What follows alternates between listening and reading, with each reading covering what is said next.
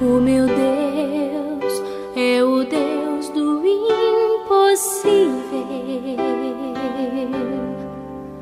Jeová Jireh, o grande El Shaddai. Bom dia, povo de Deus, graça e paz. Hoje é segunda-feira, mais uma semana começando com a bênção de Deus.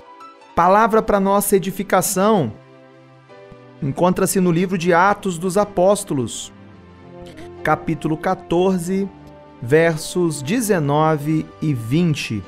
Um pequeno trecho da mensagem pregada ontem na nossa igreja metodista aqui do Jardim Belvedere.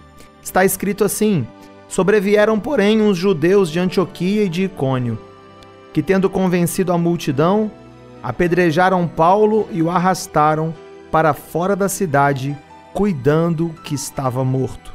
Mas rodeando os discípulos, levantou-se, entrou na cidade e no dia seguinte saiu com Barnabé para Derbe.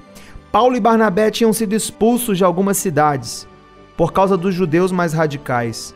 Tendo sido expulsos, chegaram até Icônio, onde curaram um homem aleijado de ambos os pés, conhecido de toda aquela cidade.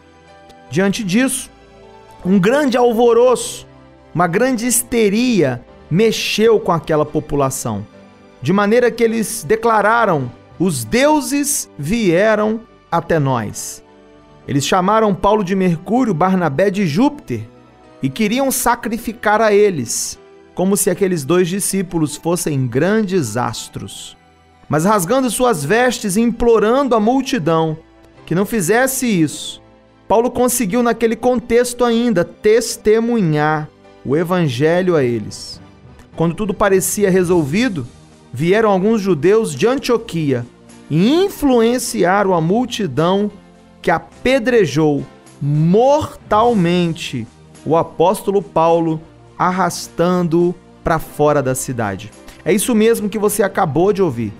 Você não entendeu errado. A mesma multidão que exaltou, que bajulou, que engrandeceu, logo depois apedrejou. Que lições a gente tira disso?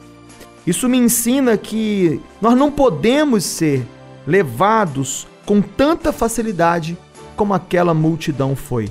Nós precisamos ser firmes, constantes, bem resolvidos. Nós precisamos ser decididos. Você precisa saber quem você é, o que você quer e aonde você quer chegar. Nós não podemos ser levados pelos ventos, pelas circunstâncias, por conversas. E o que eu te desejo nesse início de semana é firmeza e constância. Eu quero orar com você. Se você puder agora, pare um pouquinho aí. Vamos elevar o nosso pensamento a Deus em oração. E amanhã a gente continua repercutindo sobre essa história. Pai de amor, nós louvamos o teu nome te bendizemos pelo privilégio de falar contigo, pela semana que se inicia.